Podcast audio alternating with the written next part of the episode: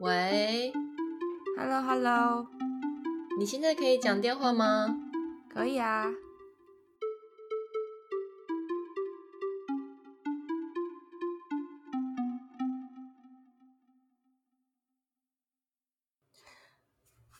虽然上次预告说要聊吃的，但是最近有一位新手妈妈朋友即将生产，我们实在很想跟她聊聊。就先把我们的故事放在一边，然后邀请她来加入我们讲电话。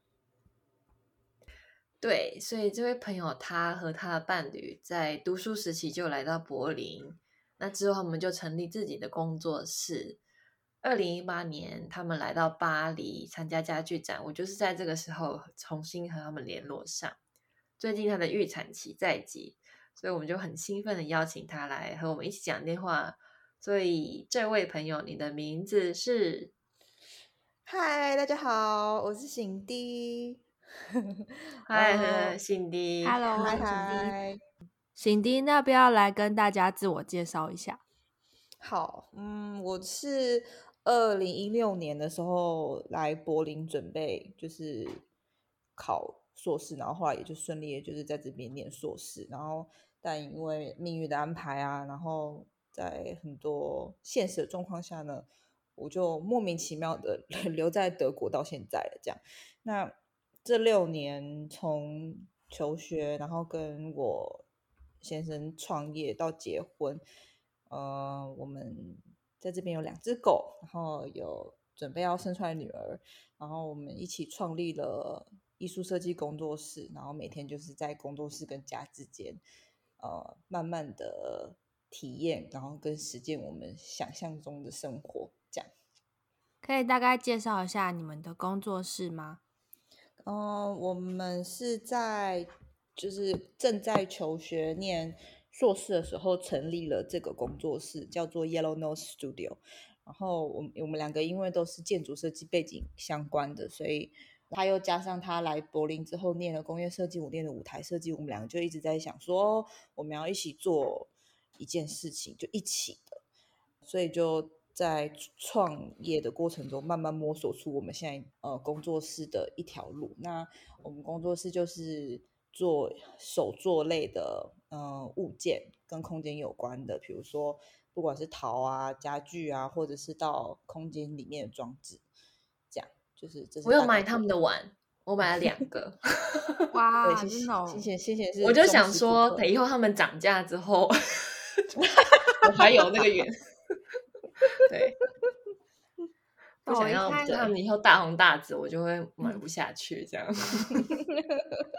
真的，我就是我也是就是一开始 Yellow Nose 在他们成立的时候，就是在想说他们一个是学舞台设计，一个学产品设计，然后但他们就在一起做陶，就是有点看不懂到底在干嘛，然后 很多人都看不懂。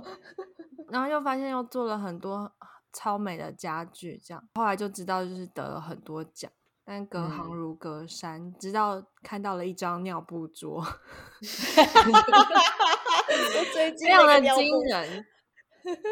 尿布桌的故事是什么？对，我想听哦。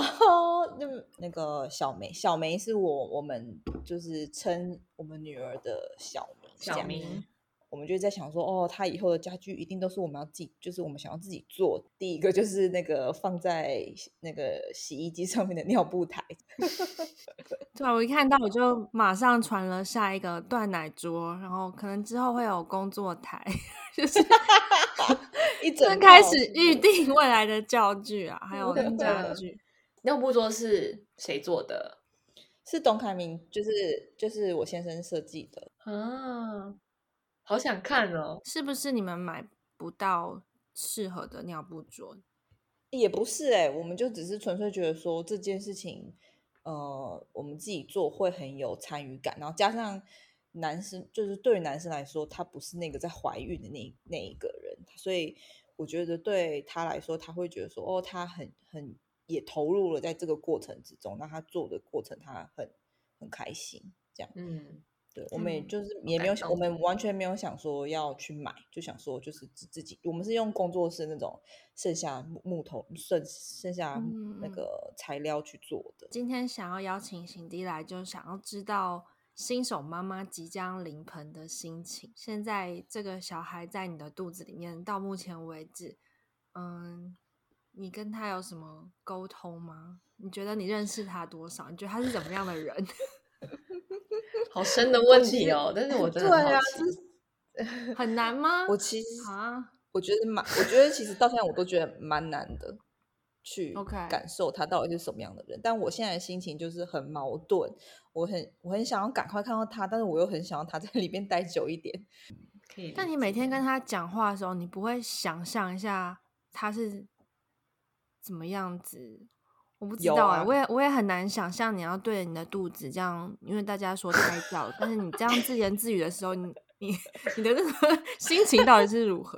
我好像自言自语的蛮习惯，有时候我会突然讲话，然后我先生就会问我说：“你在跟谁讲话？”我说：“我在 我在跟小梅讲话。”对，他就是我，我已经变得很习惯，感觉有点灵异。你都跟他讲什么？很琐碎，比如说我现在在洗碗哦，讲 这是开这是开我开水哦，这是水声，这样这种。嗯，对，或者我在洗澡，我说现在在洗澡喽，这样这种。但我觉得他应该是一个很幽默的人。然后我记得我们照高层次超音波那个时候，我真的蛮紧张的。然后没有想到换我，然后医生一照的时候，他两只手都比大拇哥。这也太好笑了吧？对，然后医生就说他跟你说一切都 OK 啦，然后我就想说哇，这也太幽默了吧，跟他爸一样。那你对于就是孩童发展的认知，从你以前嗯还没有当妈妈的时候，跟现在你可能从不少地方去收集一些资料，就是你，你对于小孩子的认知有什么转变吗？对小孩子的认知哦，以前可能就会觉得说，以前想的很单纯啊，就是也是也可能也是看别人小孩，然后可能就觉得说，他就是小孩很可爱啊，他们很天真很无邪啊，什么什么这种，这样我也没有就是设想说小孩是什么样子，或是应该要有什么样的 思维啊什么的。但现在就是觉得他们就是一个个体，他们就是一个从出生到现在就很有想法的人了。那我们。就是不能以，比如说上对下，或者是说你是长者，你是呃婴儿的方法在对待彼此，嗯、这样他们是可以沟通，然后可以有呃也也是需要就是让他们有表达，嗯、就是他们自己想法的那种，不论是他就只是刚出生的婴儿，这是我觉得我怀孕之后就是最大的体会吧。我其实之前有一个工作，蛮常需要在柏林育儿的，就是常常在柏林当保姆。然后我也有在柏林的，嗯，爸妈朋友也常常看他们育儿。所以我想问问说，在柏林这个城市，你的孕妇日常有没有发生什么印象深刻的事？有，就是我我觉得没有什么很特别、很特别的事，就是真的很日常，但是是。我发现我在变成孕妇之后，我反而跟柏林有更在地的连接。以前可能我就会觉得说，嗯，我就是一个外来的人，然后我在这边生活啊，在这边工作。但现在就是觉得自己好像真的成为柏林的一份子，是因为身边的人看到你怀孕的时候，他们就会开始很主动的多问几句，然后也不会嗯吝啬的给予你需要的帮助跟需要的东西。然后我有默默就是开始被邀约进去一些什么妈妈聚会啊，然后想说天哪，我现在就是这妈妈聚会的一一员了这样。然后连以前我可能只会嗯点头打招呼的邻居，他都还会愿意借我们那个儿童器座。然后我也会因为在 eBay 上面购买儿童的二手用品的时候，去了很多不同的人的家，然后也去了嗯、呃、家里呃由家长组成的那种。儿童市集，然后那那种市集就会是周末，大家就会把他们不再需要的衣服拿出来转卖，小朋友也会把自己不再需要的玩具摆成一摊这样，所以我就会觉得这种德国的育儿日常是呃，我在怀孕的时候才体会到，然后发现说，天啊，我我真的更深入了解这个这个这个地方了，这样，然后这是我非常开心的事情，嗯、就是我觉得，嗯，有有点有点啊，我我真的融入这里的那种感觉。对，你有那种渐渐生根的感觉，对对对对，对，就是感觉落地生根，其实也是你已经成家了，在柏林这个地方，你不只是一个移民，嗯、但也在这边开始一个新的。好吧，那谈谈你的伴侣吧，在准备怀孕这段期间，有什么沟通上面的一些嗯来来去去啊，或者是说。还有什么让你最感动的时刻？我觉得，嗯，我先生就是一直是一个暖男派的，好棒 哦！一一一一一开始就给他这么好的头衔，这样对吗？可以可以，删掉，剪掉，剪掉，什么都可以，剪掉，剪掉。但他不是暖男了 但他不是暖男，谁是暖男？他真的是我，他真的是董海明，真的是超级感 性。他我真的没办法，就是没有办法找到另外一个形容词。那有有什么时刻是，嗯，你们意见相左，然后你们怎么沟通、怎么协调的？在选择尿布的时候，嗯，其实我一开始，我我其实一开始就很倾向于我要做布，我要走布尿布的路线这样。但我们有讲好说，反正呢，小梅生出来之后，就是我喂奶，她要换尿布。她一开始就会觉得说：“天哪，布尿布也太麻烦了吧，就纸尿布就好啦。”这样，就我没有想到，在介绍完了之后，她竟然选择了最麻烦，然后最传统的那个那个选择。这样，然后我就觉得啊，天哪，他跟我走在，就他他他是跟我在同一个方向的。这样，然后我很想要讲，就是很分很想分享我助产师说的，他就说。嗯，我们我们选择的那个方式是，嗯，布尿布要先折，然后还要再再绑，这样不是像现在新式的布尿布扣扣子就就可以解决，然后穿上去很快这样。他就说，嗯，他们在换那个尿布的过程中，即便只是他比一般需要多花一到两分钟才完成的事情，但那个一到两分钟是妈妈。爸爸跟宝宝之间最亲密的时刻，然后亲密的关系是需要像这样子用时间去累积跟经营的。然后我就觉得说，这真的是我们不需要多快速的事，也不需要多方便的事情，因为经营关系是最重要的。嗯，然后我觉得，然后他很认同这件事情，我就觉得哦，真的就是很就很开心。就说他暖男了吧？对。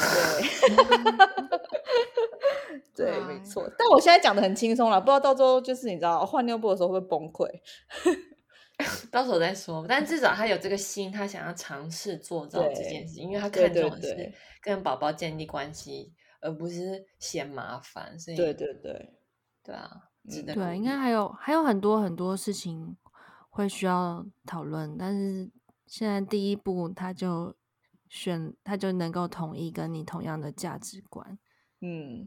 对啊，我觉得建立关系就是在这些吃喝拉撒睡的小事上面，如果全部都交给保姆的话，那就蛮可惜的。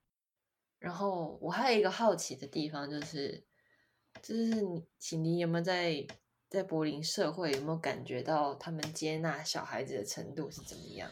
哦，有，这是就是我有很很很大的文化冲击的部分。好，请说说。就是。小时候，如果比如说我们是在路上哭到崩溃，是不是就是会被就是可能会被抓回家修理啊，或者当场就是被骂的更凶啊？然后小孩就只是会哭得更大声啊。然后，但我发现这里的父母非常非常的有耐心，他们是会很愿意在街上跟哭闹的小孩花非常久的时间沟通，然后等到他冷静了，他们才会继续前往他们下一个目的地。然后沟通的过程之中。就是爸爸妈妈也都不会什么吼叫什么的，是不断的问，跟试图的去，呃，了解说，那他他现在这个小孩为什么会有这个情绪？那他需要什么？这样，嗯，然后我觉得这是真的是，这真的是要有非常大的耐心，跟很愿意花时间去做这件事情。嗯，对啊，所以背后支持爸妈成为愿意照顾小孩这个这个支持，我觉得社会也是要一起来分担。跟嗯，对对，就是我觉得这些育儿知识是全民都需要能够理解。像可能六岁前的小孩，他们他们可能就没办法讲道理啊，他们是用感官来学习。嗯，还有他们他们的额头可能少了一些激素，他们没办法。好好的表达自己的情绪，或甚至他们不知道那个情绪叫什么名字。我现在很沮丧，我现在很、嗯、很焦虑，我现在甚至我很生气。可能两岁的时候还不知道什么是生气，所以其实有很多那种情绪的绘本也可以帮忙。那小雪，你刚刚有谈到说你在柏林有工作过，那对于你来说，你对于柏林社会的观察又有什么样不一样的的想法吗？我对于在柏林工作的印象最深刻的就是他们的游乐场的设施都非常的危险，他们的那个游具大部分都是像是回收木头做的，或是金属，就比较少那种制式的塑胶游具，都蛮有，几乎没看过塑胶，是不是？对。对，都很都很疯狂的那一种，嗯，哇，对，是我对于很 hardcore，真的超 hardcore 的，对。然后我的柏林的爸妈朋友，他们的幼儿园就是是家长要一起参与育儿的任务，嗯、在伦敦也有，就是说它比较价格合理，但但是就是家长也也也需要付出当老师这样。然后我还记得印象深刻是他们的幼儿园有一天教室所有的玩具还有那个溜滑梯什么全部都收掉，然后就让小孩在一片什么都没有的环境里面自己玩草啊玩石头啊，然后他们就觉得小孩子只在这样子什么都没有的状况下，反而可以自己发展玩的能力。嗯，然后我觉得从地铁上的育儿场景就可以看出一个城市尊重孩子的态度。像我觉得在这边，在小孩在地铁上哭闹的时候，就是真的不会有人来骂你还什么，只是会有所有的人都开始逗那个小孩笑，这超棒的哎！哎，那仙仙你觉得呢？你在巴黎的地铁上的育儿场景，你看到的是什么？嗯，巴黎吗？比较冷漠吧。因为其实其实巴黎是一个在地铁上待在脾气不是太好的地方。我觉得巴黎地铁我看不太出有什么尊重孩子的态度。但是呢，我记得印象很深刻，是我有一个很喜欢的时装设计师，他跟小孩子借了游乐场来办他那一年的秀。所以呢，他还特地去问这群小孩说。我可不可以跟你们借你们的游乐场？然后小孩就同意了。然后在那之后，他就邀请这群孩子们来画他的呃那一季时装秀的邀请卡。所以当秀那一天来到的时候呢，哦哦、来宾跟小孩子一一起坐在地上看秀，然后模特也跟孩子们一起走秀。就是这件事让我印象非常非常深刻，就是我可以。感受到至少是这个设计师他对于孩子的尊重态度是很、嗯、很崇高的。嗯、没有说设计师是谁？哦，设计师是 Madame Margiela，对，他在一九九零那一年春夏的秀。那我想到那个草间弥生有邀请过幼儿园小孩，给他们一人一张点点贴纸。然后带他们到一个房间，里面有很多白色的家具，然后就贴满，让幼儿园小孩、哦那个、好，现在开始贴吧，嗯，对吧？但是后来在展览里面，就是参展民众可以贴，但是我记得那一最一开始也是在，也是让幼儿园小孩参与的一个作品。嗯、好，最后行迪，我要来问你，可不可以请你给三个或是五个形容词？当你想象小梅诞生的那一刻，嗯，在脑中蹦出的三个到五个形容词，我的直觉的三个形容词就是很平静的、很神圣的，然后爱与被爱的。嗯，嗯，好，因为我们在小梅诞生后，我们会再问你一次。当你生完小梅之后，我们再邀请你回来，没问题。那我们下次再聊喽，拜拜，拜拜。拜拜。